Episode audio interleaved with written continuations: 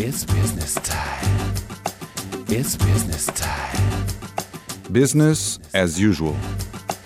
Os protagonistas da gestão em destaque na RUC.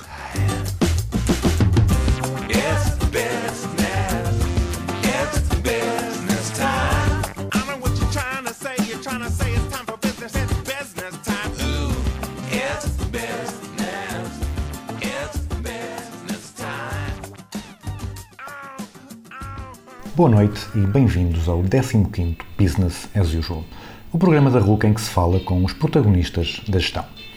O meu nome é António Calheiros e o convidado que vos trago hoje é o meu colega e amigo João Fontes da Costa.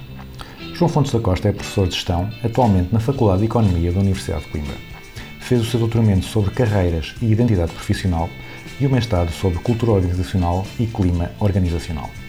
Além das aulas, já passou pelo setor privado, ocupando cargos de gestão de recursos humanos. Nesta conversa falamos de algumas das suas áreas de interesse, nomeadamente as carreiras, o marketing e a negociação. Atentem!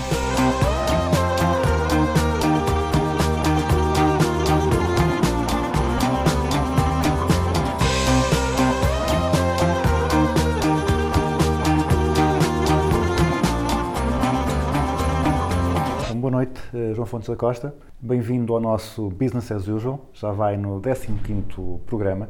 Eu já disse na, na introdução a este programa que tu és professor de gestão, mas não disse mais nada porque quis manter o suspense, quis dar uma surpresa às pessoas. Por isso, queria que tu nos contasses um pouco como é que chegaste a onde estás agora, que passos é que deste pelo caminho que foram claramente planeados e o que é que surgiu de forma emergente, o que é que não estavas à espera que acontecesse. Então, boa noite. Eh, É um prazer estar aqui nesta conversa. Eh, Esperemos que este programa dure mais do que os 15, eh, que, que este não seja o último. Ahm, e não Vai sendo... durar, vai durar, já tenho coisas marcadas, Sim. portanto. Vai durar. Este, este percurso pode não ser a coisa mais interessante de se falar, mas, mas de facto eu, eu começo com um interesse, a desenvolver um interesse na área da, da sociologia e destes, destes padrões sociais, e é por aí que, que avanço para, para o ensino superior. E, portanto, fiz a minha formação precisamente no sítio onde hoje também leciono, na Faculdade de Economia da Universidade de Coimbra, no curso de Sociologia. À época havia variantes nesse curso, uma delas era o trabalho e emprego, foi exatamente a variante que eu escolhi, porque tinha a ideia também de poder eh, associar-me à área da gestão de recursos humanos. Era a marca que eh, também, à época, eh, era a mais comum. Hoje temos a- tendemos a chamar-lhe gestão de pessoas ou gestão e pessoas. Eh, e é, é, de facto uma marca também muito mais interessante e muito mais reveladora eh, de uma lógica menos hard e que nós aqui partilhamos. Mas então, a formação de primeiro ciclo é feita, ou seja, a licenciatura é feita na área da sociologia. E ah, hum, comecei, no último ano da licenciatura, comecei logo a trabalhar num, num departamento, nu- numa empresa do setor da, da- da cerâmica. de- e, e aí fazia a ligação entre o Departamento de Recursos Humanos e também o Departamento da Qualidade. Ah, fazíamos ah, toda a área administrativa de recursos humanos, não, na altura não a área estratégica, e depois, como havia um processo de certificação de qualidade na época com a norma ISO 9001, ah, houve necessidade de fazer as descrições de funções da empresa e tudo mais, e por aí também tive essa ligação com a área da qualidade. Depois senti que, ah, estando no universo empresarial e sentindo que ah, a gestão de recursos humanos era isso mesmo também gestão, achei que seria melhor fazer logo formação também na área da gestão de uma forma mais, mais global, mais banda larga. E eh, no ano seguinte à, à conclusão da licenciatura, eh, vi uma, uma publicidade ao MBA eh, do ISCTE eh, na altura. E eh, essa, essa pós-graduação permitiria ter um contacto com outras áreas da gestão que na minha formação de base eu não tinha tido, nomeadamente as finanças, a contabilidade, mesmo alguma coisa de estratégia empresarial, eh, e achei que essa seria uma boa opção. E fiz de facto esse, esse MBA, eh, numa época ainda em que os MBAs não estariam, não estariam ainda tão vulgarizados, quer pela, pelo lado da oferta, quer do lado da procura, não é? Um, e isso permitiu-me depois aceder desde logo a algumas posições de chefia na área de, de- de RH um, e foi onde fiz carreira durante 15 anos. Portanto, tive 15 anos ligado à indústria, ligado à, à- à gestão de departamentos de recursos humanos. Eh, e em empresas multinacionais eh, com alguma relevância, com um orçamento já bastante avultado e ehm, a partir daí eh, senti que não deveria parar o meu desenvolvimento intelectual, os conhecimentos que tinha e eh, fiz também logo um mestrado em gestão no seguimento do, do MBA, mas sempre a trabalhar e portanto eu tenho um enorme respeito pelos trabalhadores estudantes porque eu sempre fui também trabalhador estudante. E hum, fiz este, fiz este mestrado, também no ISCTE, um mestrado em gestão, ah, e não, decidi não ficar por aí, portanto fui fazer também o doutoramento em gestão. Aí já voltei aqui à minha alma mater, aqui à Faculdade de Economia da Universidade de Coimbra, e vim fazer ah, o doutoramento em gestão, hum, e também sempre com, com a tal ponte, a ligação entre hum, uma gestão mais geral, estratégia e ah, com um pé também na gestão e pessoas. Ah, e foi isto, e portanto com este, com este hum, trabalho que a partir de uma certa altura ah, Portanto, a partir de 2000 eu começo a dar aulas no ensino superior, com um convite em tempo parcial. Portanto, estou há 18 anos a dar aulas no ensino superior, eh, ainda que nos últimos, assim, já em tempo integral. Mas iniciei a minha ligação ao ensino superior eh, nessa altura, portanto, há 18 anos atrás, e com 15 anos de experiência de, de, de indústria, concomitantemente já com um, um pé na academia e agora definitivamente na academia. Foi esta a progressão. E já agora, uma, uma questão aqui. Porquê é que decidiste largar a indústria? Eh, Eu, na verdade, eh, acho que a indústria me largou a mim. Eu, eu senti, que, senti que, de alguma forma, aquilo que, que estava a ter eh, não era eh, suficientemente capaz de me dar o desenvolvimento intelectual que eu, que eu, que eu, que eu necessitava. Houve um.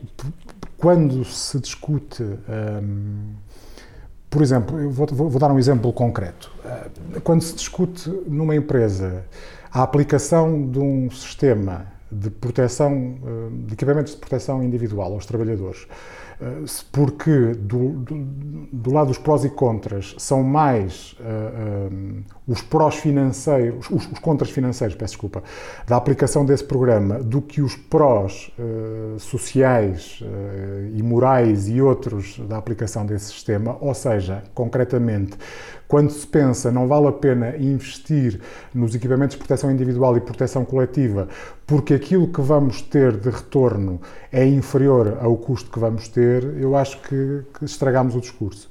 Não sei se tive azar nas últimas entidades patronais ou não, mas senti que isto era um discurso que era impossível de ter. Eu acho que há, que há um domínio ético na gestão que não é traduzível em, em, em dinheiro. E daí o, sentir que teria que, se calhar, vir aos bancos de escola, não fazer, um, não, não achar que eu sou o paladino desta, desta ideia, eh, ou pelo menos o seu único defensor, mas que teria que vir ensinar eh, que eh, esta ética dos negócios com as pessoas não pode ser posta em causa.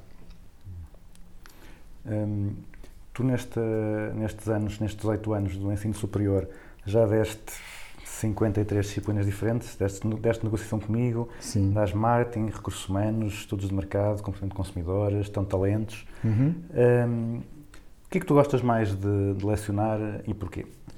O que eu gosto mais de lecionar são as áreas, precisamente esta área da, da, da gestão de talentos. Ehm, Porque efetivamente eh, eh, é, é- é quando equacionamos o que é que podemos fazer para atrair eh, as pessoas às organizações e eh, não as deixar sair, mas não as deixar sair sem as pôr numa gaiola dourada. Ou seja, dar-lhes as condições eh, para a sua evolução, dar-lhes as condições para elas crescerem e para terem um projeto partilhado com a organização. Porque uh, no início, se nós pensarmos na atração de talentos, muitas vezes nós podemos pensar que aquilo que lhes damos do ponto de vista financeiro, as recompensas financeiras, são o suficiente para as atrair. E muitas vezes, muitas vezes acaba por ser. Ahm, e, e- e quando estamos à procura das pessoas, podemos estar à procura apenas do know-how, aquilo que elas sabem fazer. Mas ah, ah, hoje em dia ah, já ninguém consegue ser feliz só com o know-how. Eles têm que perceber o know-why, porque é que estão a fazer as coisas. E esta, esta lógica, este princípio eh, hedónico do prazer do trabalho e o princípio eudaimónico de eu sentir que, que, que o que estou a fazer tem algum. Algum, algum sentido, isso mesmo, que, que aquilo que eu estou a fazer tem um pressuposto para além da mera transação económica, eu acho que isso é fundamental. Ahm, e, e isto é o que eu, que eu gosto mais porque é um desafio, é um desafio que- que ainda não está vencido. O desafio de, de nós irmos contra aquilo que são as, as- as- os, os estereótipos ah, do trabalho como, como escravidão e como uma obrigação. E de facto nós sabemos que ah, é é suposto na sociedade que temos construída nós trabalharmos para ganharmos o dinheiro que é necessário para as outras transações que nós não conseguimos ah, pagar de outra forma e que não conseguimos fazer tudo sozinhos e, portanto, esta interação é, é- é necessária. Mas eu acho que, de facto, eh, para tirarmos o melhor partido nós próprios do trabalho e as organizações tirarem o melhor partido dos seus, dos seus elementos eh, pessoais, eh, é, é preciso encontrar este equilíbrio, esta, esta tradução de interesses entre aquilo que as pessoas querem fazer e aquilo que as empresas necessitam que elas façam. E, e- e esta quase pedra filosofal, eh, é uma função que os gestores de pessoas têm que ter nas organizações e eu, é, é um desafio que, que quero, quero abraçar e, e- e que gosto muito de, de utilizar. Mas agora aproveito e uh, lanço-te uma rasteira, Força! porque tu estavas a falar na questão da ética e uma, uma coisa que por vezes eh, só se pode criticar nesta ideia da gestão dos talentos é a distinção entre talentos e os outros. Uhum. Estamos aqui a criar uma espécie de tratamento mais favorável para atrair e reter aqueles que, a partir são os que dão mais retorno à organização. Sim. Isto vai um bocado contra a tua, aquilo que estavas a dizer há pouco, eh, de- de- dos princípios éticos? Ou qual é que é, qual é, que é aqui a, a lógica que está por trás? O que é que... Isto faz sentido? Não, eu- para já não é uma rasteira, é uma placagem. Mas, mas, mas sim, mas tens toda a razão. A verdade é que ah, a parte da gestão não é ah, ignorante ah, também ah, aos públicos que temos, a uma segmentação necessária dos públicos e se temos recursos limitados. eu sei que este é um discurso que não é muito bonito hoje em dia, até porque ele está a ser excessivamente usado em, todo- em todas as áreas da vida, mas, mas de facto uma empresa não tem recursos ilimitados. Para, para já estaremos a falar de organizações, não só de empresas do setor lucrativo, mas ahm, todas as organizações têm públicos diferentes e podem alocar recursos diferentes hum, a esses públicos, consoante também hum, a escassez desses recursos, consoante as necessidades desses recursos. E, e, o princípio da ética não é contrário à existência de uma valorização diferente das profissões e não é contrário a termos pessoas a ganhar mais do que outras. Hum, Isso, isso é a própria essência que nós acordamos que é normal. Portanto, nós não temos que ter toda a gente a ganhar o mesmo vencimento numa organização. E, portanto, este princípio é o princípio que é aplicável quando eu tenho recursos e penso estas pessoas, pela mesma razão que, que têm vencimentos eh, superiores, poderão ter também mais recursos alocados por parte da organização, porque elas são o core da empresa.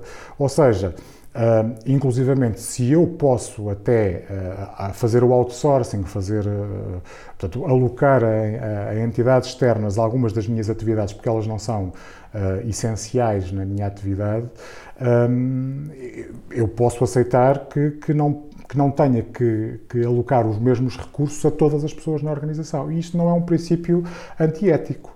Hum, agora, é óbvio que se eu disser que, que os recursos são todos alocados apenas a um dos públicos e todos os outros não têm nenhum dos recursos, aí sim entraríamos numa lógica antiética. Mas, do ponto de vista global, não há uma contradição nestes termos. Uh, em aplicação prática poderá haver, mas isso como em qualquer área da gestão. Ela é contingencial e, portanto, poderemos ter aplicações que são abusivas.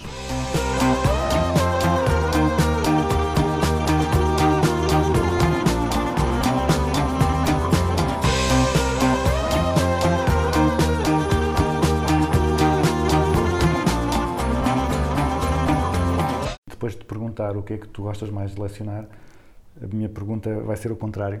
Nestes 18 anos, qual é que foi a disciplina que tu gostaste menos de lecionar e porquê? A disciplina que eu gostei menos de lecionar eh, talvez tenha sido eh, Negociação no ISCA. Não, negociação do ISCA só se fosse pela equipa, não, não, antes do contrário, nada disso. Essa, essa, essa estará com certeza no- na- nas, nas que mais gostei. Ahm, agora, a investigação em métodos de pesquisa foi uma, uma, uma unidade curricular que eu, que eu lecionei já há bastantes anos atrás e que era muito de.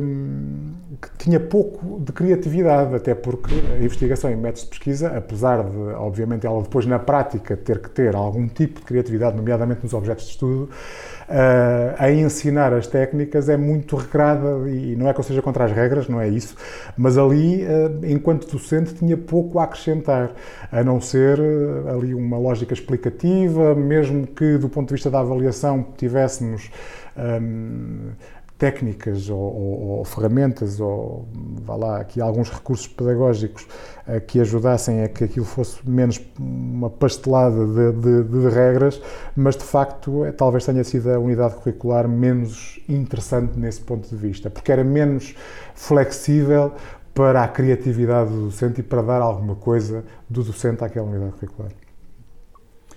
Depois também, eh, já passaste por várias escolas, eu não sei se, se tenho aqui, tenho noção de todas, portanto o ISCA, ou Coimbra Business School, é a Estegó, é a ZEC, o IPAM, a Universidade de Aveiro, dentro da Universidade de Coimbra, a Faculdade de Direito e agora a FIUC. Não sei se estou a esquecer aqui alguma, se falta alguma. Não, A verdade é que eh, são muitas escolas, de facto, entidades, or- ori- unidades orgânicas, mas entidades, eh, instituições são, são, são, são menos. Eh, Sim, sim.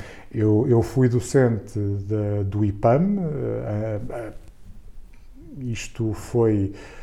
Eu, aliás, eu começo por ser docente da, da Universidade Internacional da Figueira da Foz. Isto quando era Ah, diretor então de projetos. essa escapou essa não estava, faltava. É, é, é, é, quando eu estava na direção de projetos da Associação Comercial e Industrial da Figueira da Foz, eh, e, e estava instalada lá eh, a Universidade Internacional, convidaram-me para, para, para dar à época já eh, a gestão de recursos humanos e a psicossociologia dos grupos. Ahm, e, e essa foi a minha primeira ligação ao ensino superior. Ah, depois sou convidado para ir para, para o IPAM e ahm, fiquei, fiquei no IPAM eh, seis ou sete anos. E a partir de- do momento em que sou convidado para entrar no Instituto Politécnico de Coimbra, à época na Escola Superior de Tecnologia e Gestão da Oliveira do Hospital, ahm, e aí saio do IPAM para ir definitivamente eh, para, para a Estegol, onde um ou dois anos depois de estar lá, então comecei a dar aulas em tempo integral.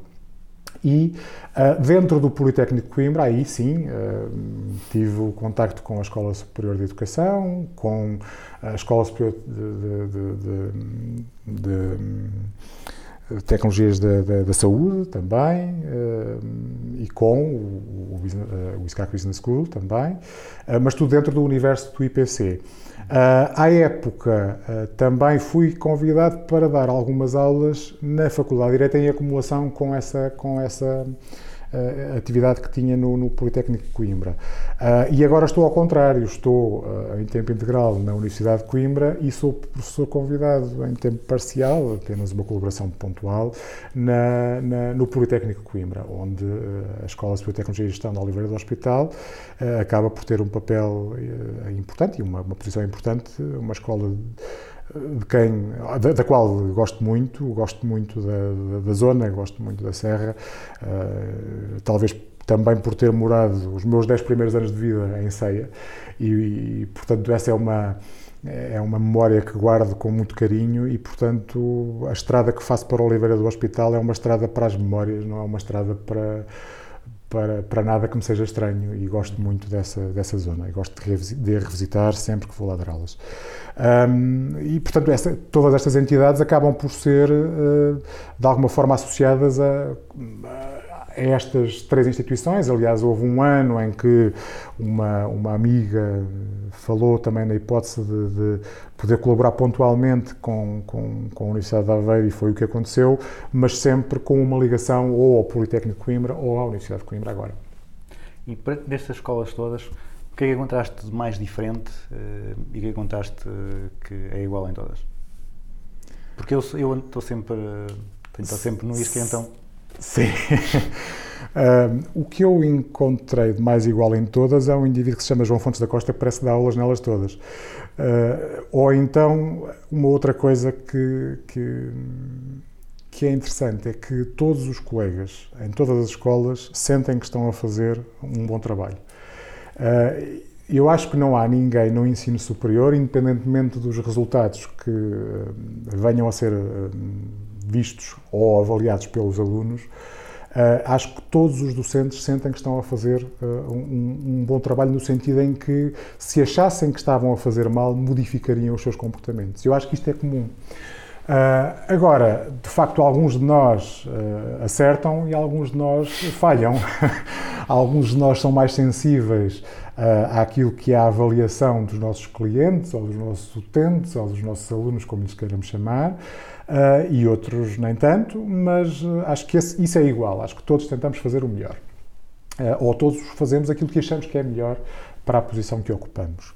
Eh, mesmo com os estilos todos diferentes. E eu sinto que, que estas escolas têm todas elas uma cultura diferente e nós próprios, quando estamos nessas escolas, somos chamados a, a ter um, um- um comportamento que é adequado a essas culturas, não é? Aquilo que é, que é diferente ah, são ah, muitas vezes as perspectivas com que os alunos encaram a formação ah, e também o posicionamento das escolas face aos alunos que tentam atrair. Ahm, temos, obviamente, algumas escolas que eh, têm menos procura do que outras, em todos estes universos, em, em todas estas eh, escolas de que falamos. Ahm, algumas eh, têm a possibilidade de, de escolher alunos eh, em qualquer um dos ciclos ou formação pós-graduada, outras terão, obviamente, que, que viver com, com ah, os recursos que as procuram. Ah, ah, isto, isto, isto é de facto diferente. E em algumas sente-se um espírito de sobrevivência e noutras sente-se o espírito de opulência. Uh, algumas vivem com o constrangimento de não saber se no ano seguinte vão, vão continuar a existir uh, e outras uh, sabem que existirão nos anos mais próximos. Isso é normal. E, e as posturas aí também são diferentes, com certeza. E em termos de, em termos de falaste de muitos professores que tentam fazer o melhor, mas que nem sempre têm eh, os métodos pedagógicos de avaliação mais adequados. O que é que encontraste de, de mais interessante em termos de métodos de avaliação e que eventualmente tenhas também adotado Uhum. para ti? Eu sinto que sempre que nós eh, pedimos aos alunos para eles intervirem no processo eh, de aprendizagem de uma forma mais ativa, a resposta é positiva. Um, e todos os métodos que promovam isso são melhores métodos do que de facto uma avaliação, uma, uma, uma, aliás, uma lecionação meramente expositiva.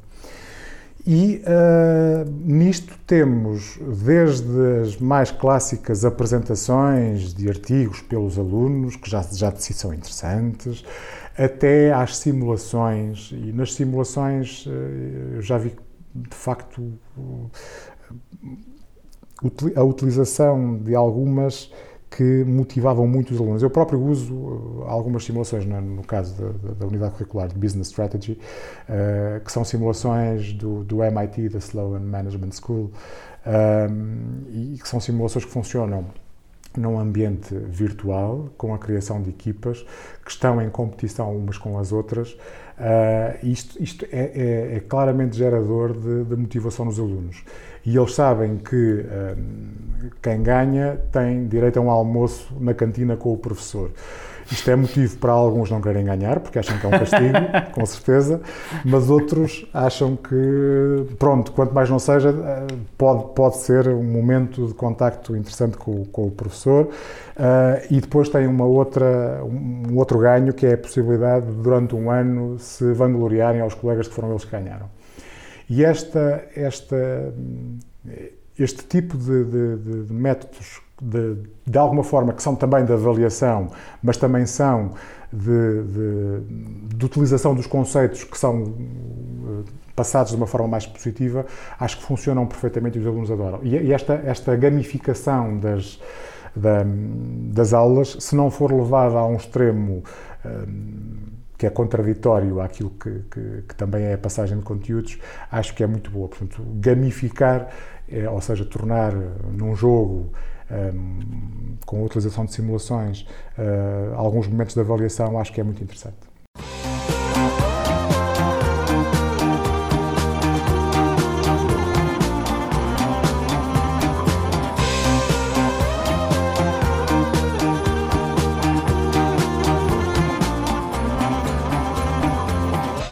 Mais diretamente sobre o teu doutoramento foi sobre carreira e identidade profissional. Hum, Quais é que foram ah, as conclusões ah, mais interessantes para ti? Ou mais interessantes porque foram novidades ou porque contrariaram as hipóteses que tu levavas à partida? O, o trabalho eh, era sobre o, o- o contrato psicológico e o contrato social e, a- e- e eu eh, achei que, que haveria uma ponte entre o contrato social e o contrato psicológico que era a, identidade profissional. Ora, para que isto não me pareça um bocado esotérico, hum, aliás, o título da tese é eh, Pontes entre os contratos rousseauianos. Isto porquê? Porque temos o contrato social do, do Jean-Jacques Rousseau, uma, uma coisa do século XVIII, não é? E o contrato social tem muito a ver com aquilo que são os, os- os- papéis sociais e aquilo que nós aceitamos que é o papel do Estado, da intervenção do Estado e hum, ah, o que é que, mesmo dentro da família também, portanto, o papel do pai e da mãe na família, e, à época, no século XVIII, seria o papel do pai como educador, não é? Ah, e nós aceitarmos isto e aceitarmos que, que, que, esse- que essa educação poderá ter um- uma, uma, uma imposição de regras, portanto, aqui uma lógica de aplicação de, de recompensas e punições, que à época, obviamente, poderia ser mais rígida do que hoje aceitamos, mas, portanto, este contrato social existe. E existe uma outra, isto, portanto, Jean-Jacques Rousseau, existe uma teoria de contrato psicológico que foi feita, eh, ou, aliás, foi vulgarizada, foi dada a conhecer de uma forma mais democrática por uma senhora que se chama Denise Rousseau. Então temos o Rousseau do contrato social e a Rousseau do contrato psicológico. O contrato psicológico tem a ver com a governação de expectativas individuais, nomeadamente no contexto de trabalho. ah, o, o contrato psicológico é, é, de facto isto, é a gestão das expectativas, quer do empregador, quer do empregado, embora esteja muito mais trabalhado do lado do empregado, ah, a expectativa que eu tenho para uma determinada relação de emprego. E se essa expectativa não for cumprida, não é só o contrato ah, de emprego formal, jurídico, que conta, é também a, a- expectativa ahm, que eu tinha, por exemplo, da relação interpessoal com chefias no posto de trabalho. E a verdade é que se o contrato jurídico ou laboral ele é possível sindic... é sindicável em- em- em- em sede de- judicial, eu posso ir dizer que não me pagaram as horas que deviam, ou seja o que for, eu não posso ir para o tribunal dizer que eu tinha uma expectativa que não foi cumprida. Eu entrei nesta empresa e esperava que daqui a cinco anos fosse chefe e isso não foi cumprido, e depois o senhor doutor juiz vai dizer que eu eh, não, não posso ir, obviamente, por uma ação contra a empresa por causa disto. Ora, entre o contrato social e o contrato psicológico, haverá aqui, no meu entender, e era essa a tese que defendia, eh, uma lógica que é a da identidade profissional, porque a identidade profissional parece ser algo que é do domínio só do contrato psicológico, mas ela tem uma construção social, nomeadamente nas profissões. Ora, eu estudei os farmacêuticos. E os farmacêuticos são, de facto, uma profissão ligada à saúde e ah, há um- um- uma, uma partilha de, de- de uma conduta, de valores, ah, ah, de uma forma de estar, uma partilha de, de uma identidade profissional que extravasa os contextos de eh, aplicação dessa identidade, que são os contextos laborais onde eu estou. Ou seja, há uma ideia do que é ser farmacêutico que pode ser cumprida no meu posto de trabalho ou não. E, portanto, o contrato psicológico que eu possa ter num determinado empregador pode ser uh, uh, uh, algo que possa estar em conflito com o contrato social da profissão, ou seja, a identidade profissional. E esta ponte hum, veio a provar-se verdadeira no sentido em que uh, a identidade profissional é algo que é supra-organizacional, mas que faz sentido dentro do contexto organizacional via contrato psicológico. E, portanto, se eu sentir que a profissão que tenho, e vamos ver isto, por exemplo, nos farmacêuticos, uh, na farmácia de oficina, ou seja, na farmácia de retalho, na, na, na, naquilo que comumente chamamos as farmácias de rua, um, se eu sentir que, que a minha profissão uh, ou a minha identidade profissional está a ser posta em causa porque eu, porque eu estou a pôr em causa uh, uh, no fundo, a ética profissional, porque eu tenho que vender aquilo que sou obrigado a vender e não aquilo que seria melhor para o meu, para o meu utente da farmácia, o chamado druggist dilemma, portanto, o dilema do, do, do, do, farmacêutico, neste caso, que, que tem um produto para vender no qual poderá ter a maior margem, mas depois esse, esse pode não ser o produto mais indicado. No caso dos farmacêuticos, percebe-se que pela sua cultura, pela sua formação e pela sua identidade profissional muito forte, é um dilema que penderá sempre para esta lógica mais ética do que para a lógica mais comercial e mais do negócio. E, portanto, a, identidade profissional vai poder ser algo importante no contrato psicológico. E eu posso dizer, eu não estou bem, o meu contrato psicológico não está a ser cumprido porque está a ser posta em causa a minha identidade profissional. Coisa que não que não é uh, racional antes do problema acontecer. Isto, de facto, foi verificado na, na, na, no levantamento de dados que fizemos do, da, da, tese e, e, é isto que, que, que verificámos. Que verifiquei.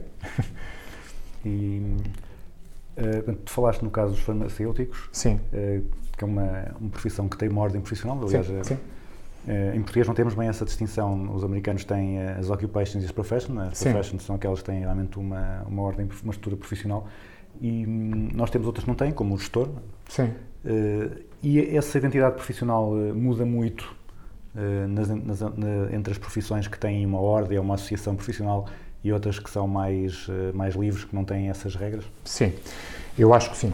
Um, aliás, isso, isso é, uma das, é, é uma das linhas, um dos paradigmas da sociologia das profissões. Obviamente que ele não é incontestável, e temos outras ideias, mas, mas se, quando há uma profissão que não tem um acesso que seja democratizado, ou seja, ele é democratizado no sentido em que se eu fizer a formação eu posso aceder, mas eu tenho que fazer a formação para aceder a essa profissão, alguma coisa já é diferente eh, de no caso da gestão em que eu não preciso fazer um curso de gestão para ser gestor, não é? Um, e, e, esta distinção entre profissões e ocupações, que no início passava por ser a lógica do expertise, e portanto as, as profissões serem as do expertise e as ocupações não terem esta expertise, é mais do que isso, mas naquilo que, que, que, me interessa estudar e naquilo que eu tenho estudado, a identidade profissional é diferente. Aliás, a identidade profissional é de facto um, um, uma, um, um denominador comum na, na, nos profissionais e na ocupação a identidade profissional é mais difusa. Mais uma vez é discutível, mas é esta uh, a ideia uh, que, que eu prefiro no paradigma da sociologia das profissões. Uh, e isto depois traduz, obviamente, também na, na nesta ideia de uma classe profissional, nesta, na, na defesa dos, dos, dos, direitos da classe, na defesa dos interesses da classe, na reivindicação de alguma coisa e nesta questão também da, da, do, contrato psicológico que falámos. Portanto, as minhas expectativas também estão associadas a esta ideia de identidade profissional. Uh, no, nas, nas, ocupações, uh, a identidade profissional não é tão prevalente na, na, na noção do contrato psicológico. Também há, há, muitas coisas que nós temos, que temos lido e que, temos, e que nos tentam convencer que está a mudar nas carreiras e no, no, contrato, no contrato psicológico. Uh, Mas, eh, e dá, dá, tem- mas na literatura tenta sempre identificar vantagens ou razões para isso acontecer dos dois lados. não é? Por exemplo, lá, o, o questão de já não haver eh, empregos para toda a vida, Sim. porque as empresas não têm condições para oferecer e também porque diz que os trabalhadores cada vez preferem mais autonomia, etc. Sim. Mas em muitos casos, a minha percepção é que estas mudanças que se têm verificado ocorrem mais por imposição das organizações do que ne- necessariamente por ser algo que vai ao encontro dos interesses das duas partes. Qual é que é a tua percepção sobre isso? Sim. Ahm, eu acho que de facto alguma coisa tem vindo a mudar nas, nas carreiras e nós aqui temos uma, uma, uma linha de investigação na, na, na- Faculdade de Economia precisamente sobre carreiras e, e- e trabalhamos com, com alguns eh, colegas internacionais eh, nesta matéria e, e- percebemos que, que isto não é diferente em Portugal, esta ideia das carreiras sem fronteiras, eh, das carreiras proteanas, ou seja, o profissional sentir que eh, não é obrigatório ficar na mesma organização para o resto da vida. Mas, de facto, eh, ainda muito enraizada a ideia de que as organizações devem prover à gestão das carreiras. Ou seja, nós temos aqui uma lógica com, com algum esquizofrenismo. Portanto, nós sentimos que, apesar de nós não deixarmos que sejam as organizações a gerir as nossas carreiras só, nós queremos também gerir as nossas carreiras, eu quero ter a capacidade de dominar o meu percurso e eu assumo que posso estar aqui agora e daqui a cinco anos estar noutra organização e isso não é de facto um problema e não sinto que isso seja de facto um problema. Por outro lado, hum, quero na mesma ter o respaldo da organização e a organização deve, no domínio da gestão de talentos, propiciar-me uma, uma carreira que eu depois posso não querer abraçar, mas eles têm que me dizer, a organização tem que me dizer, eu, estou, eu tenho isto preparado para ti. Ah, e isto é interessante porque há, há alguns estudos indicam exatamente isto: é que os trabalhadores, mesmo que não queiram abraçar a carreira que a organização quer, querem que a organização lhes proporcione uma carreira. Agora, em Portugal, uh, nós temos que perceber que os vencimentos que temos não são propriamente adequados para anos sabáticos, não são propriamente adequados para dizermos: bom, não estou a gostar tanto desta atividade profissional que tenho hoje, uh, vou, mesmo não tendo outro emprego, vou sair deste e vou à procura de outro. Até porque depois sabemos que se calhar não é tão fácil arranjar emprego e posso ficar um ano ou dois ou mais eh, à procura do tal emprego desejado. E então a nossa realidade não é a realidade de outros países anglo-saxónicos e, portanto, o trabalhador português sente este, este, esta diferença. E apesar de também já achar que não é preciso ficar na mesma empresa para a vida toda, sente que não pode deixar o emprego que tem sem ter, isto de uma forma geral, sem ter outra, outra perspectiva. Eh, É verdade que ahm, ahm, muitas vezes eh, procuramos e tentamos que a nossa carreira não fique na mesma empresa, também porque temos uma mobilidade que não tínhamos há uns anos atrás. Se calhar há 50 anos atrás ou há 60 anos atrás, que mobilidade é que eu tinha para eh, mudar de, de- de- de- de cidade eh, ou, ou por outra, para mudar de cidade em trabalho sem mudar de cidade eh, enquanto habitação.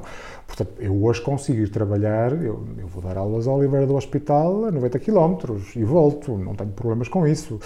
Hum, se calhar, se se fosse há 50 anos atrás, era difícil ir dar aulas, hum, dar uma ou duas horas ou três horas ao Oliveira do Hospital, hum, porque não tínhamos a mobilidade que temos hoje. Portanto, nós encaramos hoje esta, esta facilidade de, de- de nos movermos e os custos desta mobilidade como uma, uma também uma possibilidade de irmos buscar a capacidade de emprego a, outras, a, out- a outros lados, não é?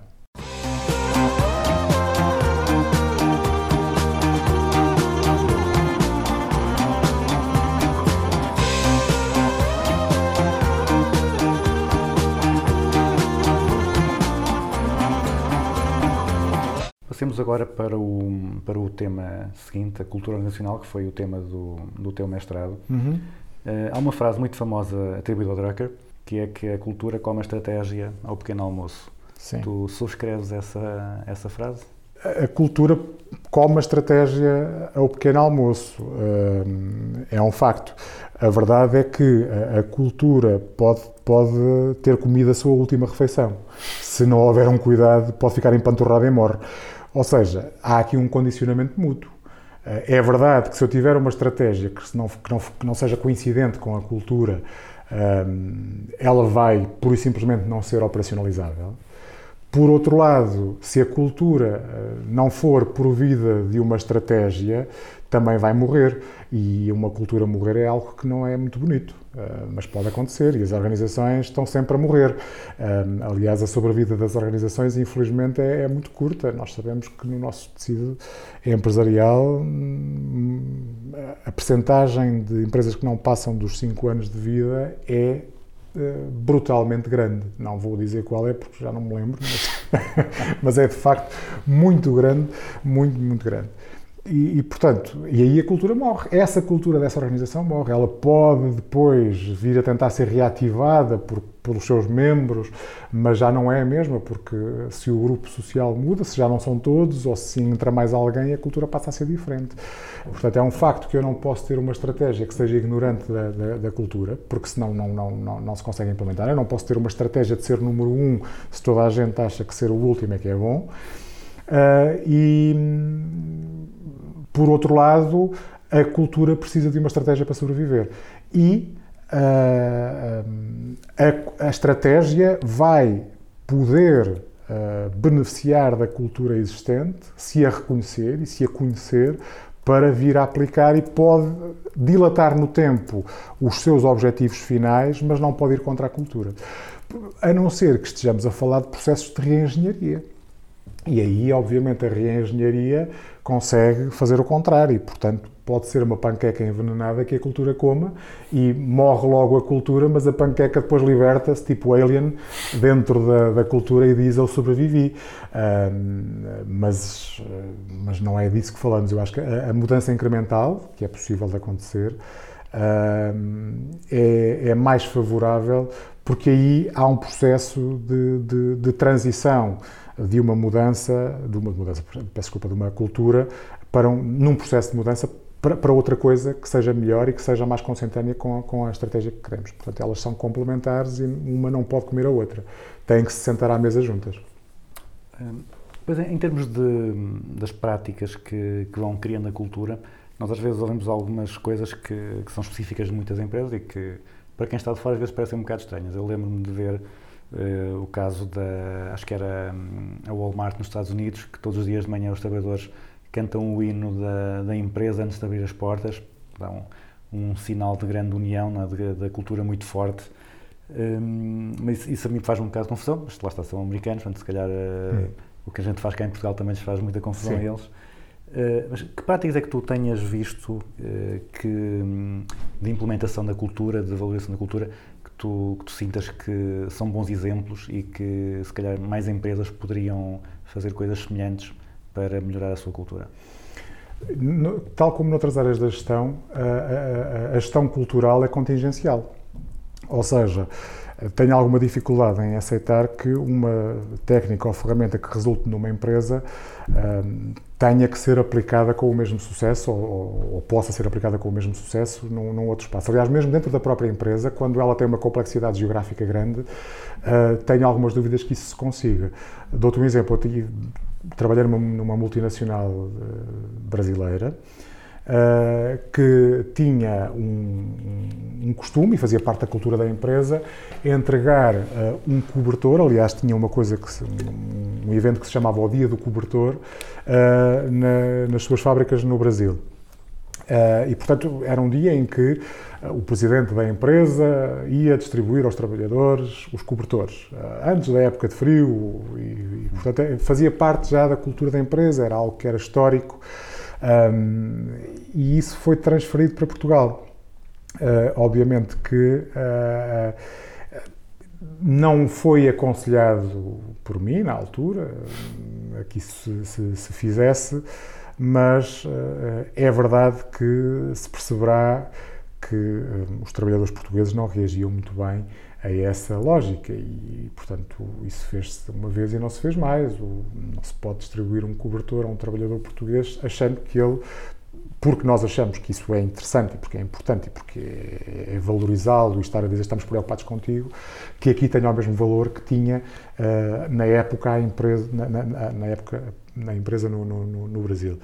Um, e, portanto, a, a cultura dentro da mesma empresa também não é a mesma.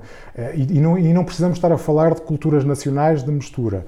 Eh, eu, eu, eu- o Hofstede diz que a cultura é como camadas de uma cebola, não é? E de facto nós temos várias camadas. A cultura organizacional é uma das camadas, mas temos a cultura nacional e temos eh, culturas profissionais aqui, temos uma série delas. Portanto, nós não podemos só falar de cultura, temos que falar de culturas. Mesmo dentro da mesma organização não há uma cultura. Nós temos culturas subprofissionais.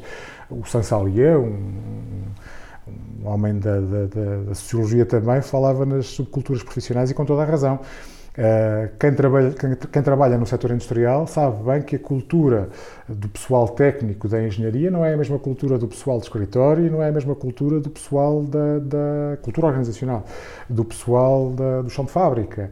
Um, aliás, as frases comuns do, do- do chão de fábrica, dizer que as pessoas lá de cima do escritório faz logo aqui uma, uma, uma separação entre nós e os outros, que é claramente uma distanciação, um distanciamento cultural e não só, não é? Identitário. E, e, portanto, não há uma cultura. E também não estou tão certo que a lógica de uma cultura forte seja eh, interessante para a sobrevivência. Aliás, há um estudo de- de- do, do Peters também, eh, salvo erro, nos anos 80, final dos anos 80, sobre culturas e sobre as culturas fortes e percebeu-se que não há uma relação entre cultura forte e, e- e sucesso organizacional. Aliás, a, a- a flexibilidade cultural acaba por ser, num ambiente, neste contexto mais, mais, mais difícil, mais volátil, acaba por ser um garante maior de sobrevivência do que uma cultura muito, muito forte. Eh, Muito forte no sentido de inflexível. Agora, não fugindo à questão das ferramentas que podem funcionar ah, e tendo em consideração que a cultura que nós temos que ter na organização, a cultura que temos que, que- que- que valorizar na organização é aquela que também sirva à estratégia e a estratégia também tem que pensar na cultura, como dissemos há pouco. Ahm, eu acho que as técnicas de gestão e pessoas que nós aplicamos, desde o recrutamento e seleção, são fundamentais para a cultura. Porque se eu, se eu analiso uma cultura e se percebo que eu quero manter a cultura, as pessoas que eu tenho que ir buscar não podem eh, ser eh, eh, avessas a esta cultura ou contrárias a esta cultura, porque senão há aqui um processo de centrifugação. Portanto, o indivíduo, ou, ou se a cultura ou se em cultura e entra na cultura da empresa, e se isso é possível, e se nós percebermos que, que, que, que a personalidade que ele tem eh, pode, pode implicar isso, tudo bem. Caso contrário, vamos ter aqui um processo complexo. Até porque quando entra alguém, se nós pensarmos na dinâmica dos grupos, e, e a cultura faz parte de um grupo, e dá-lhe dá dá sentido, dá-lhe coesão, porque tem a ver com as normas, os valores, os artefactos, se entra mais um, esse que entra vai alterar também o grupo e altera a cultura do grupo. E, portanto, quem entra é fundamental na manutenção da cultura ou na alteração da cultura. Portanto, eu posso querer alterar a cultura com a introdução de mais alguém, ou posso querer al- manter a cultura introduzindo alguém que tenha efetivamente os mesmos princípios culturais. E isto muitas vezes não é eh, eh, pensado na- na- no recrutamento e seleção. Depois, obviamente, a formação comportamental. Se alguém vem e não tem exatamente, se não partilha as nossas normas, os nossos valores, então temos que fazer formação comportamental. E muitas vezes é por, por, por dissociação de comportamentos. Nós, nós- a formação comportamental faz porque há um resultado, há um comportamento, que, há, aliás, há um, há um resultado que, que- que vem de um comportamento e se eu quero um outro resultado, tenho que ter outro comportamento. E isto eh, tem que, tem que estar também na, na, na formação das pessoas.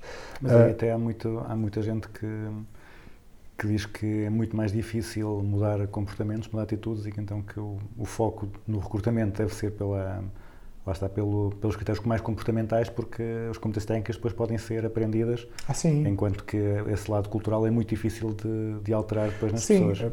a, a- a cultura vai-se vai -se modificando e a cultura, pronto, os níveis mais básicos da, da, da cultura são os pressupostos. E a seguir aos pressupostos vêm os valores. Ahm, a cultura, e se eu, se eu utilizar a lógica da clima, clima-cultura, e a clima-cultura como sendo ah, tudo a mesma estratificação, Portanto, eu, o clima eu consigo alterar muito mais facilmente.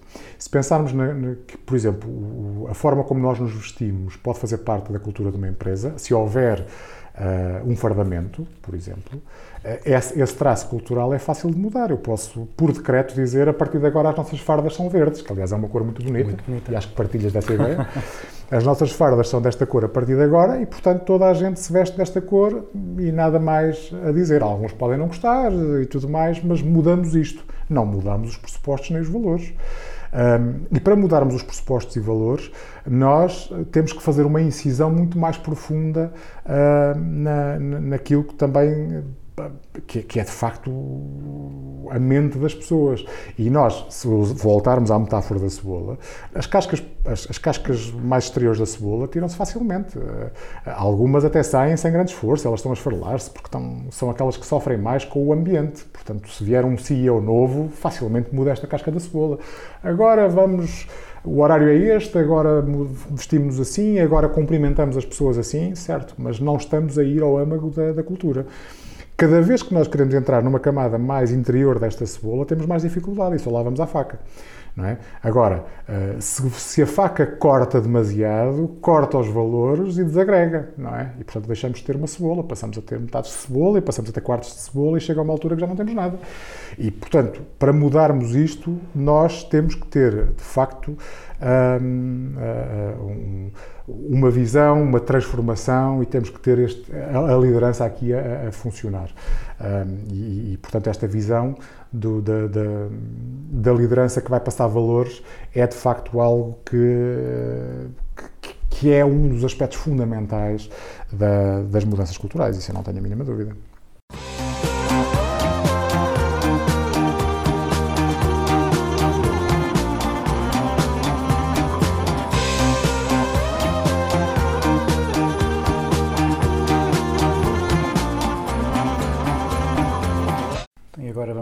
Mudar para um próximo tema que é o marketing.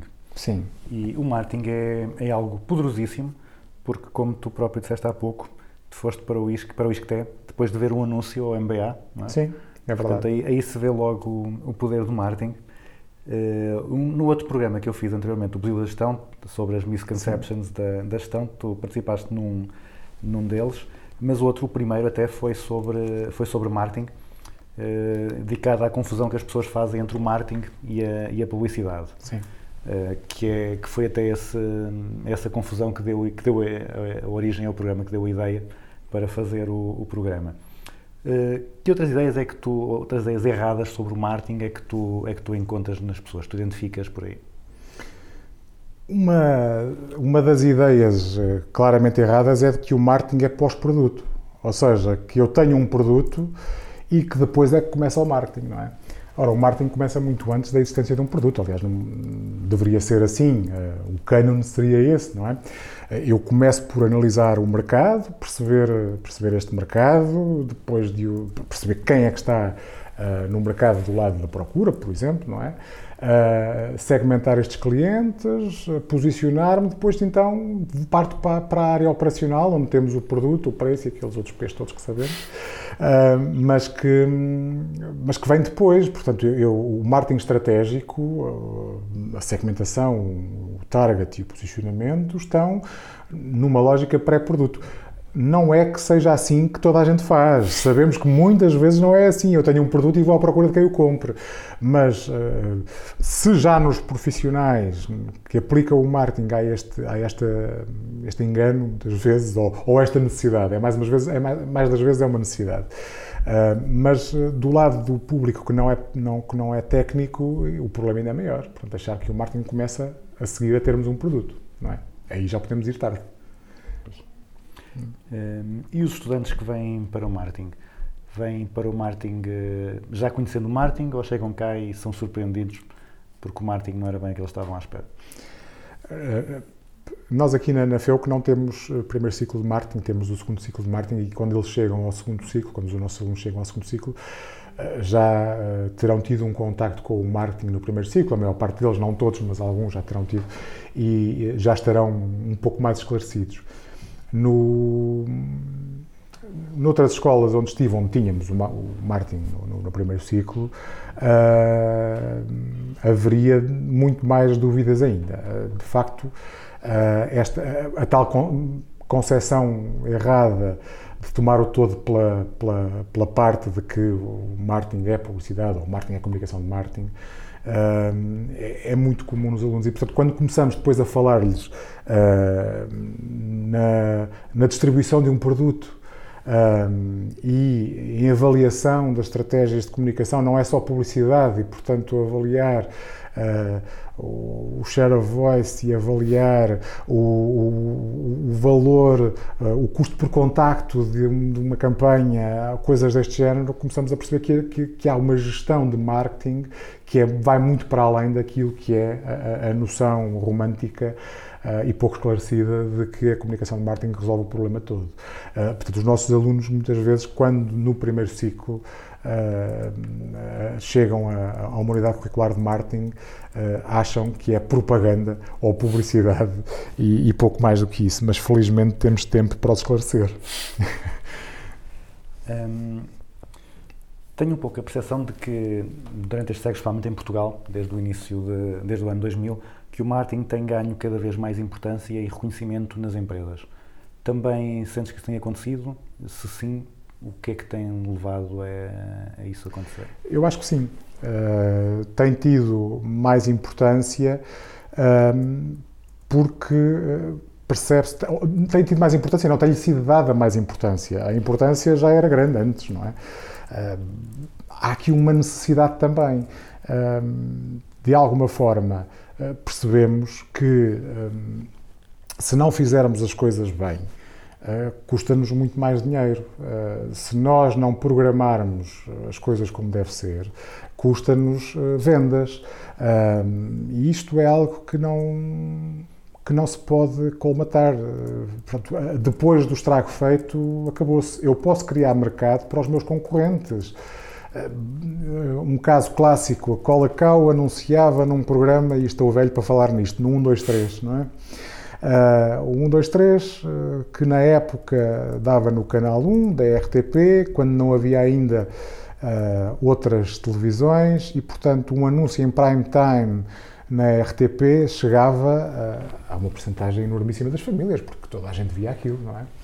E a Colacau uh, faz o anúncio uh, nessa, faz o patrocínio desse programa. Uh, se tu em Coimbra, à época, quisesses comprar Colacau, não tinhas, porque não havia a distribuição por todo o país. Havia um mercado de teste, ou pouco mais, em Lisboa, não sei se muito fora disto.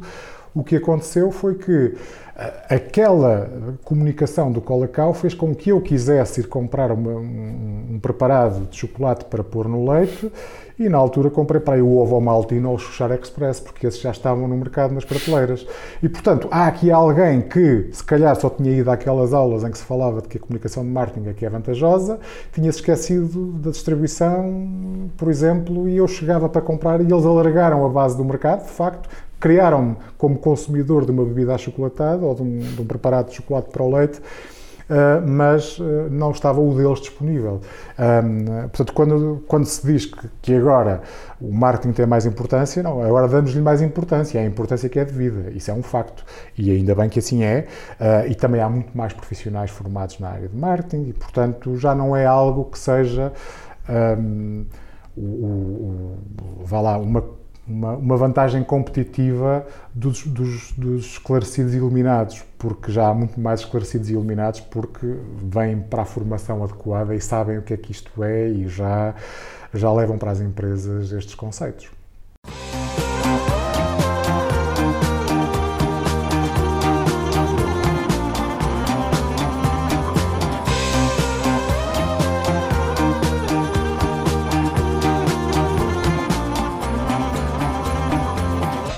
Vamos saltar para o tema seguinte, que é a negociação, a disciplina que nós lecionamos juntos. É verdade, com muito Que é uma prazer. disciplina muito interessante. Sim. Ainda mais depois de começar essa disciplina, começa a perceber que as pessoas, ou começa a estar mais atento às ideias erradas também que as pessoas têm sobre a negociação. Muitas vezes tem a ver com, até com aquilo que se vê nos filmes, não é? Sim. As pessoas têm aquela ideia que o negociador duro, aquele que não cede, aquele que dá o Sim. murro na mesa, que é o que tem, é o que tem mais sucesso e não percebem muitas vezes que há uma coisa chamada negociação integrativa, né? que nós, Sim. se nós criarmos vantagem para os dois, é muito mais provável conseguirmos, uh, conseguirmos uh, sucesso e conseguirmos negociar uh, vantagens para os dois lados. E um, a questão que eu queria perguntar é se também, se também notas assim muitas eh, percepções erradas sobre a negociação na- no público em geral. Sim. Até porque eh, se nós temos eh, cursos como o Aikido da negociação e coisas deste género, parece que temos aqui uma lógica de defesa pessoal ou de ataque eh, na, na negociação. E eh, é óbvio que nós podemos ter uma estratégia mais ofensiva ou mais defensiva também, mesmo na negociação isso é aplicável, mas se tivermos em cima da mesa ah, o aumentar do bolo numa estratégia integrativa, tanto melhor. Ah, pronto, uma negociação claramente distributiva, aquela em que temos uma soma zero, em que ah, o que nós estamos a ganhar é aquilo exatamente na, na mesma proporção que o outro está a perder, torna a negociação mais difícil. E, na verdade, muitas vezes depois aí não há negociação. Porque uma das partes não está sequer a negociar, está a ceder, porque uma tem, se, se houver aqui uma, uma diferenciação de, de, de recursos, eh, sejam eles quais forem, eh, eh, eu, eu vou impor uma, uma solução. E quando eu imponho uma solução, então eu não estou a negociar. Negociar é, de facto, já está ter uma abertura para ouvir aquilo que é a intenção do outro e fazer a integração da intenção do outro. Não é, obviamente, hum, prescindir dos nossos direitos. Uh, Uma negociação tem é um processo assertivo em que eu quero procurar os meus direitos e, e não uh, destituir a outra pessoa dos seus próprios direitos também, obviamente, não é? Agora, claro que se houver uma negociação sem habilidade, aí uh, poderá haver uh, o, abuso do poder por, por parte de uma das, das partes negociais. Isso é perfeitamente normal.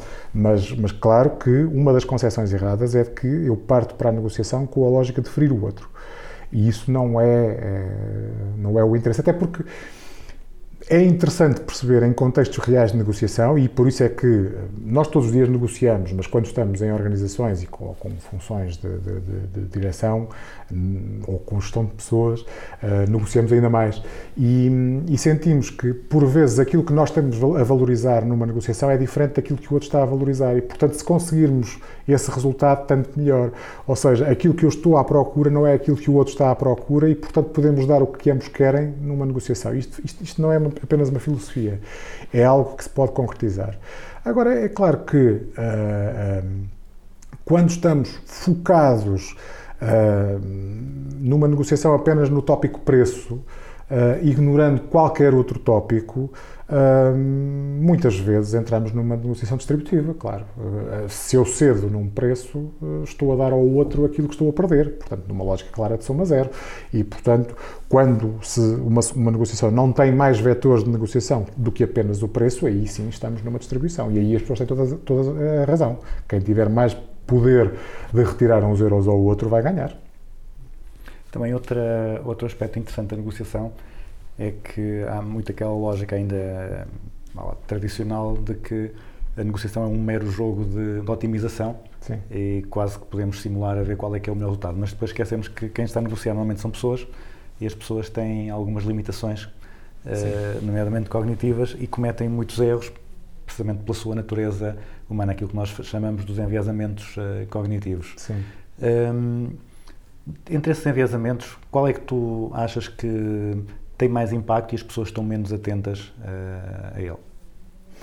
Eu, eu gosto, eu gosto de todos os enviesamentos cognitivos, eh, para te ser sincero, porque, eu- porque eu acho que são um desafio à nossa racionalidade, efetivamente, porque nós temos a ideia que somos seres racionais, eh, e seremos com certeza, mas com uma racionalidade sempre, sempre somos mais racionais que outros. Sim, principalmente isso, e, e até porque conseguimos logo arranjar exemplos de uma série de, de pessoas que não serão, hum, obviamente, tão racionais como, como, como nós. Mas eh, achamos que eh, somos racionais sem limites, mas a nossa racionalidade é muito limitada. E é limitada até pelo número de fatores que nós conseguimos gerir na, na- na nossa decisão. Uma, uma, uma escalada irracional, é uma das heurísticas. É, de facto, interessante perceber como é que num leilão, a partir de um certo momento, não interessa o valor de uma peça. Interessa é eu ficar com a peça e não o seu valor intrínseco, não é? Hum, como é que, hum, mudando a forma como eu apresento um problema, centrando ah, nos ganhos da outra parte ou na- nas perdas da outra parte, eu consigo que manipular um pouco a decisão do outro. E aqui, eh, aí numa negociação um bocado mais agressiva, mas é possível se eu, se eu, se eu manifestar eh, uma, uma proposta negocial do lado dos ganhos para o outro, consigo tê-lo muito mais próximo da aceitação do que se ele se centrar nas perdas. E, portanto, se eu avançar logo com o que ele vai ganhar, ignorando o que ele vai perder, é muito mais fácil que ele esteja disponível para, para, perdão, para, para aceitar. E depois a- a- o o problema, o dilema da confiança, o dilema do prisioneiro. Hum, Também é interessante porque aí há um. um e e há bocado E falámos. aí a cultura pode ajudar. A cultura pode ajudar. E há bocado falámos da questão dos, dos, eh, dos métodos pedagógicos ou da avaliação. Eu, de vez em quando, faço, eh, num- num- quando, quando tenho que falar sobre o dilema do prisioneiro, eh, faço simulação com os alunos do dilema do prisioneiro. Portanto, eles são divididos em eh, agentes da autoridade. Um- Uns são os prisioneiros e outros são os meros, meros espectadores.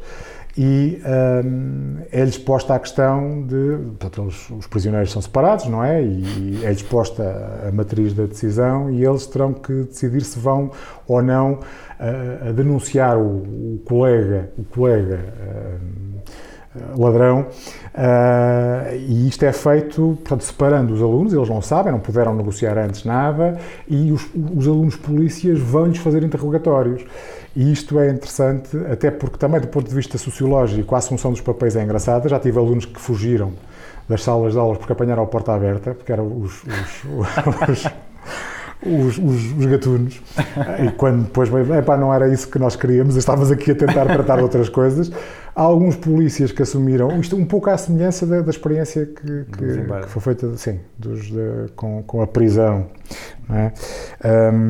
O- alguns polícias a tentar usar técnicas um pouco mais agressivas para sacar confissões dos prisioneiros, mas tirando isto, este dilema da confiança é muito interessante, porque se eu confiar no outro cegamente, obviamente que eu vou, não, não o vou denunciar, ele não me vai denunciar a mim também, e nós vamos ter eh, a, pena mais baixa.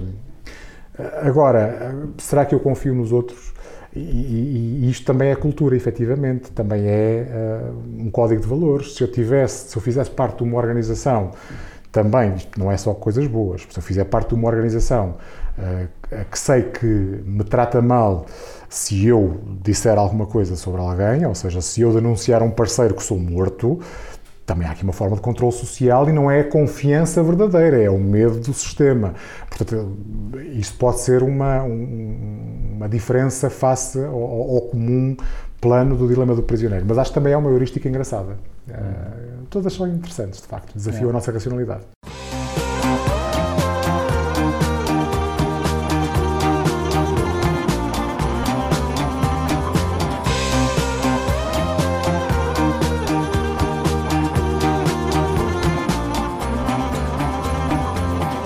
Também estou consciente do teu tempo, Sim. vamos agora passar para a parte final do programa, que é o que eu chamo da grelha fixa, Uhum. que são as perguntas que são iguais para todos os convidados.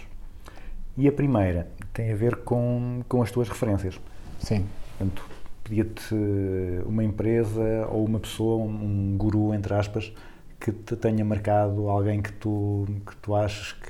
Ou alguém que tu achas que diga coisas que, que para ti fazem, fazem muito sentido, que tenha marcado, ou uma organização que, tem, que faça coisas que tu achas de, de mérito. Eu tenho alguma dificuldade em, eh, em definir eh, essas referências, sou sincero. Porque sinto que muitas, muitas vezes alguém que é referência numa área eh, pode não ser noutra, eh, ou da sua vida pessoal, ou seja o que for.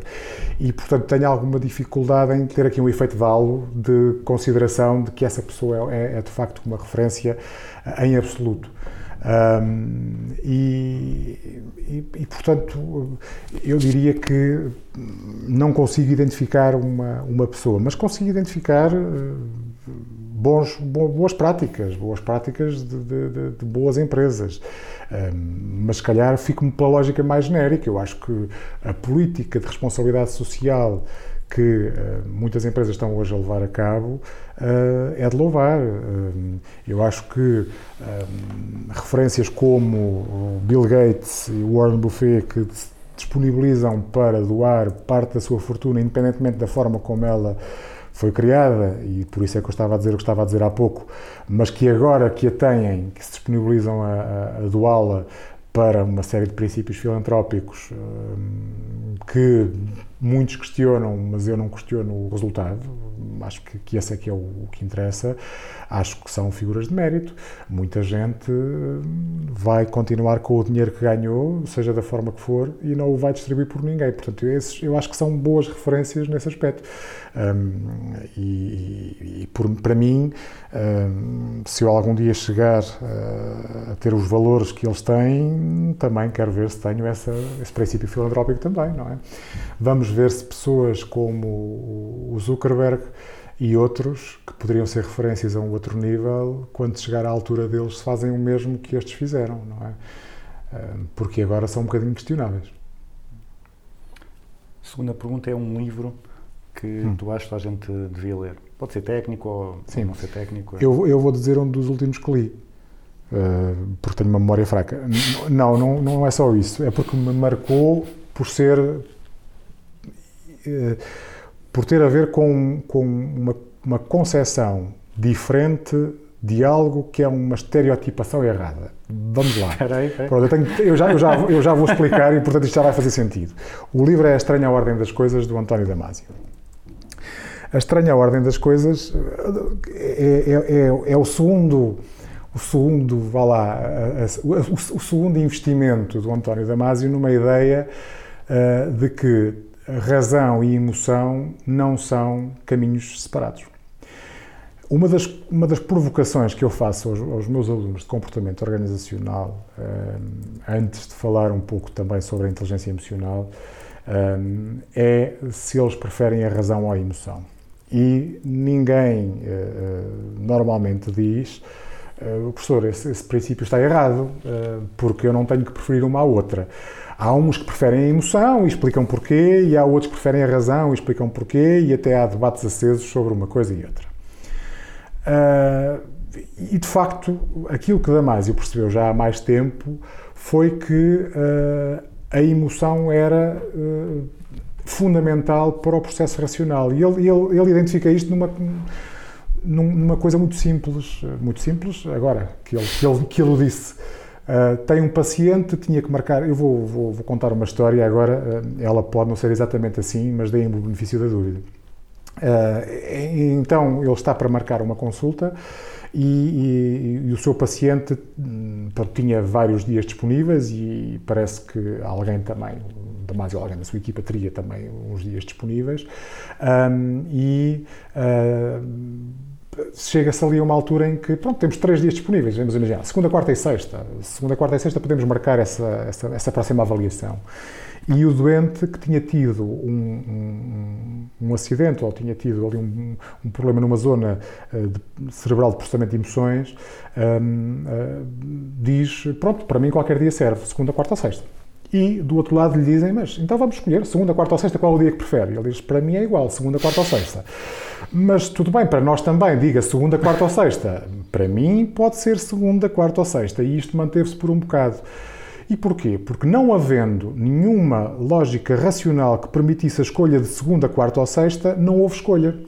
Ou seja, se nós formos autómatos, de facto, e se não tivermos programados para, entre segunda, quarta e sexta, escolhermos o primeiro dia disponível, por exemplo, uma lógica, um algoritmo qualquer de decisão, por exemplo, eh, nós não vamos decidir. Portanto, a emoção de pensarmos que à segunda estou menos cansado, ou dói-me menos uma, uma reunião à sexta porque ao menos saio um bocadinho mais cedo do trabalho e, portanto, vou de fim de semana mais cedo, isto é a emoção que vai funcionar ao serviço da razão na escolha de um dia.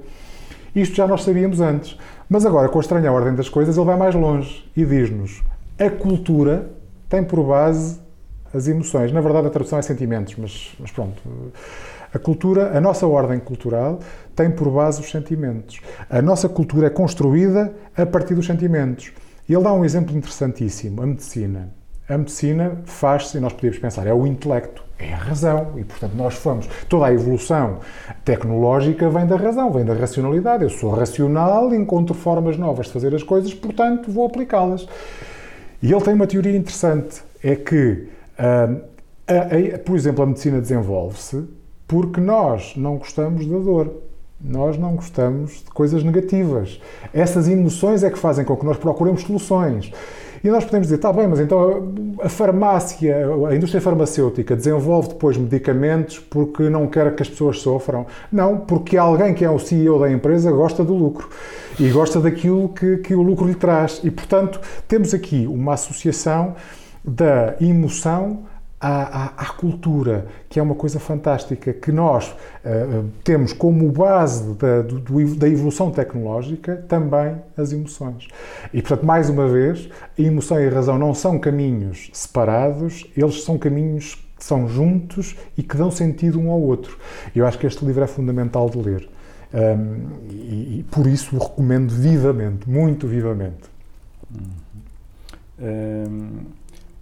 a outra a questão seguinte, eh, não sei, nós já falámos um bocado disto. A questão seguinte é sempre uma prática ou um conceito de gestão que seja mais mal compreendido. Já aqui falámos de vários. Sim. Uh, mas não sei se há algum que tu queiras identificar eh, de outra área que não tenha sido aqui ainda. Na gestão e na gestão de pessoas, essencialmente, um, a delegação é um conceito muito mal compreendido. Uh, porque tende a ser abandonada pelos maus resultados ou seja, a nossa dependência não é para delegar. Um, houve uma investigação do, do professor Correia Jesuíno há uns anos atrás um, que merecia agora replicação para vermos se houve alguma mudança, mas que dizia que, por exemplo, nos estilos de liderança nós não temos muito a delegação. Um, mas depois havia uma série de justificações para isto e, e as justificações da parte dos gestores um, centram-se muito na lógica do eu já deleguei e não correu bem. Ora, o problema, o problema é quando é que se deve aplicar a delegação. Uh, e se eu aplico o, fenómeno, a, fenómeno, a técnica da delegação, quando as pessoas ainda não estão maduras o suficiente do ponto de vista pessoal e profissional para ter essa delegação, os resultados vão ser piores. E uh, acho que essa é uma das ferramentas mais mal compreendidas. E depois, quando as pessoas já têm a maturidade, quer profissional e pessoal, que exigem delegação, porque se não tiverem delegação não se sentem valorizadas e sentem que existe sempre um paternalismo de alguém que diz: oh, meu amigo, está tudo a correr bem, então se precisar de ajuda, diga, porque eu estou aqui para ajudar e tal, vejam lá. E já agora eu vou dizer como é que se faz isto, não vá o senhor ainda não saber. E portanto a delegação aí tinha que ser claramente aplicada, porque as pessoas já estão suficientemente maduras do ponto de vista pessoal e profissional, querem fazer e sabem fazer, e nós não aplicamos a delegação e os resultados voltam a não ser bons. Portanto, essa, essa é uma das ferramentas mais mal trabalhadas, no meu entender. E a seguir é o conceito ou a prática sobre o qual tu tenhas mudado ideias, que tu inicialmente achasses que fosse fez sentido e agora já não, Sim, já não achava, ou vice-versa. É, eu achava que a gestão participativa era a panaceia para todos os males. E quando saí da, da faculdade com a ideia de que a gestão participativa iria resolver tudo e encontro uma empresa da, da que falei há pouco, em que estávamos a aplicar um sistema de garantia de qualidade, em que era possível aplicar à época os círculos de qualidade, uma coisa que era. Nós podíamos ter reuniões de gente de diferentes níveis hierárquicos, todos eles ali uh, interessados na, na, na no desenvolvimento da organização, portanto, o trabalhador de base da linha de produção e o engenheiro da linha de produção, a pessoa do laboratório, o homem do departamento de recursos humanos ou a pessoa do departamento de recursos humanos, eh, todos eles ali a partilhar quais eram as soluções para potenciais problemas e da evolução, e eu percebi que uh, os trabalhadores de base não se pronunciavam. E, e, e, achava aquilo muito estranho, quer dizer, como é que esta gente que sempre de certeza que andou aqui à espera de espaços para falar, quando tem um espaço para falar não fala. O que é que se passa aqui? Uh, o que é que se passa? A gestão participativa é de facto algo que, que, que é maravilhoso, o que é que está a falhar? E então, uh, Há uma frase que me foi dita na altura pelos trabalhadores de base, os trabalhadores de de fábrica, que nunca mais me esqueci. Então, vocês participem, é um espaço vosso, é a vossa oportunidade para ajudar a melhoria da empresa. Eh, e eles diziam, eh, e quando digo eles diziam, porque não era, não era só um, são vários diziam, os participavam nas reuniões, participavam ou estavam nas reuniões, diziam, os engenheiros é que são pagos para decidir os engenheiros é que são pagos para pensar. Nós somos pagos para estar aqui nas linhas a trabalhar. mas vocês têm uma oportunidade para mudar as coisas, vocês têm uma oportunidade para desenvolver a empresa. Ó doutor, conforme o dinheirito, assim é o trabalhito. E esta é a única lei que vale a pena. Onde eu percebi que rimava, que fosse verdade já era outra coisa. E aí nós podíamos ir para outra lógica, que era a lógica discursiva e a verdade das coisas. Mesmo para eles que a, que, que a têm como discurso, não será necessariamente verdade para eles.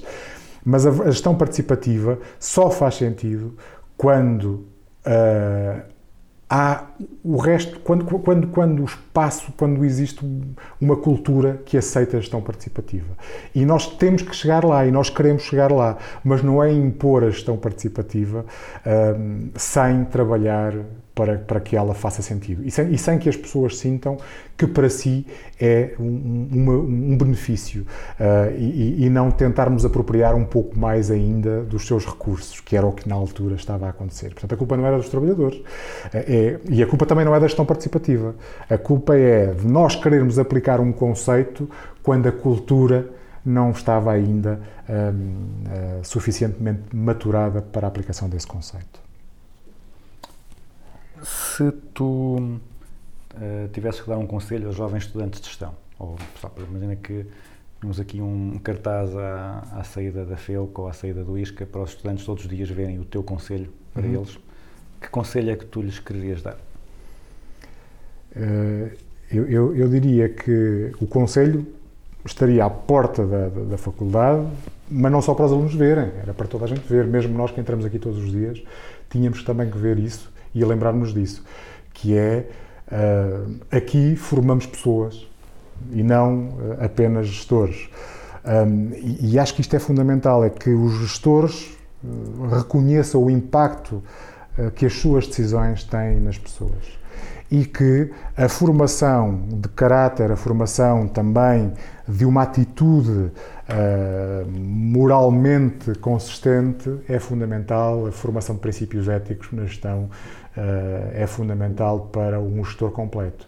Um gestor completo tem que ter ah, as competências ah, centradas nos conhecimentos e eles são fundamentais e isso nós sabemos muito bem ah, passá-los.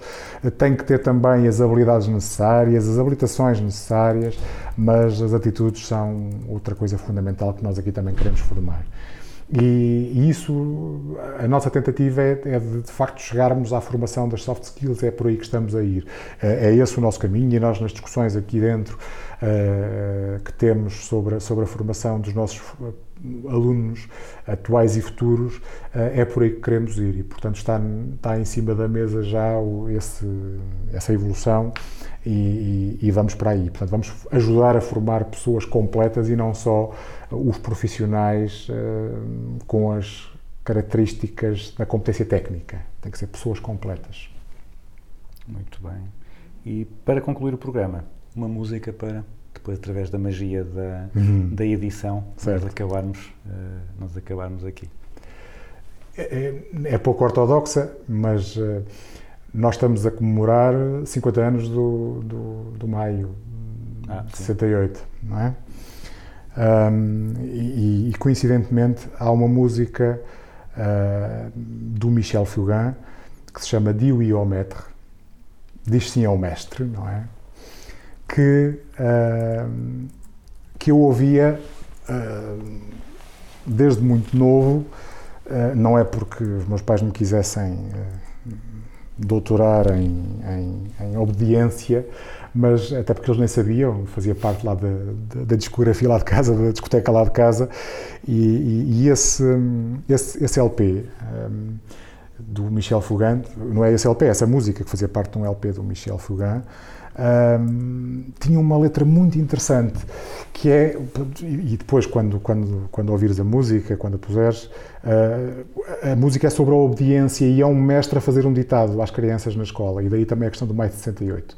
Um, e, e entre, entre a lógica anarquista hum, na base do maio de 68 e esta lógica do mestre a dizer meu filho diz sim ao mestre, põe o acento no i, faz como eu te digo, a obediência é o que interessa. Entre uma coisa e outra, há aqui a verdade uh, que nós temos que encontrar, este, este caminho, uh, esta terceira via que, que de facto será a via de maior sucesso das nossas sociedades futuras. Um, e eu, eu, eu, sinto que esta música me ajudou a, perceber, uh, e eu digo isto na adolescência, precisamente, ajudou-me a perceber uh, um, a, o quão ditador pode, porque ditador pode ser um professor. E, e, não, não é que eu tivesse essa imagem dos meus, uh, mas, uh, mas um professor numa sala de aula, uh, se não for contestado, pode ter ali o seu, a sua pequena ditadura. Apesar de hoje em dia os dogmas são difíceis de impor, até porque os alunos estão nas salas de aula já com a internet ligada para contestar o professor se for preciso. Isso, mas isso eu não, não, não, não, não é que, que gosto que isso aconteça, não é por, por, por, por, possam contestar, acho que o devem. A questão é estarem na internet, pode ter outros, outros entendimentos. Mas, de facto, hum, nós somos pequenos ditadores na nossa sala de aula, mas devemos usar esse poder que temos eh, de uma forma positiva.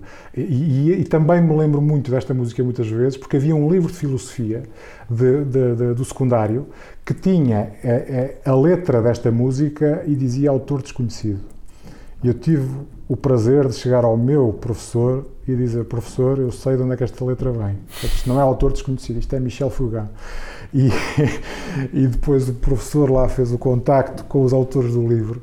E foi uma pequena vitória de um aluno de secundário numa cadeira de filosofia, que é sempre algo que é difícil de, de, para nós, às vezes, desenvolvermos este espírito crítico, mas dizer: olha, está no livro isto e eu sei de onde é que isto vem, porque eu o assisto lá em casa e uh, gosto da música e gosto da letra e por isso escolho-a. Muito bem.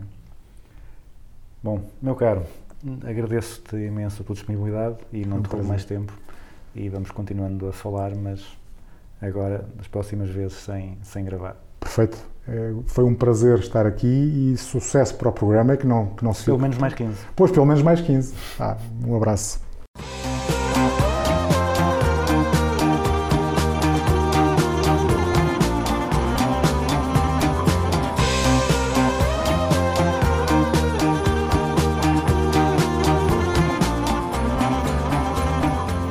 Terminamos assim o 15º programa, daqui a duas semanas a mais.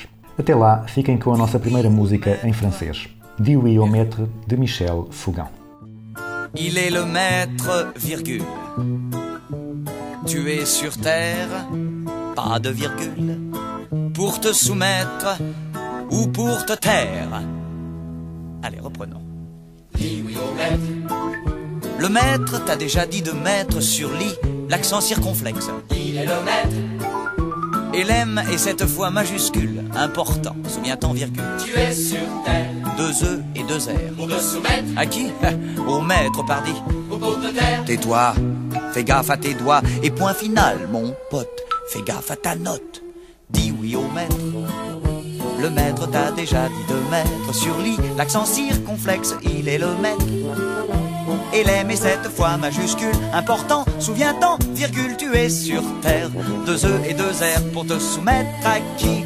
Au maître pardi ou pour te taire, tais-toi. Fais gaffe à tes doigts et point final, mon pote. Fais gaffe à ta note, reprenons. Oui. Le maître t'a déjà dit de mettre sur lit l'accent circonflexe, il est le maître. Et est cette fois majuscule, important, souviens-t'en, virgule, tu es sur terre. Deux E et deux R pour te soumettre à qui? Au maître pardi ou pour te taire, tais-toi. Fais gaffe à tes doigts et point final, mon pote. Fais gaffe à ta note. La vérité, il nous l'enseigne dans ses dictées. Écoutez, respectez le maître, il a appris. Il sait, il pense donc, on le suit, on l'envie, car c'est lui le maître, il sait tout. Il pense pour nous, c'est le gardien très sûr de notre culture. On est des imbéciles, lui c'est l'évangile, faut l'écouter, fiston. Sinon, où va-t-on? Reprenons, dit maître. Le maître t'a déjà dit de mettre sur lit l'accent circonflexe, il est le maître. Et l'aime est cette fois majuscule, important, souviens-t'en, virgule, tu es sur terre. Deux E et deux R pour te soumettre à qui? Au maître pardi ou pour te taire, tais-toi. Fais gaffe à tes doigts et point final, mon pote. Fais gaffe à ta note.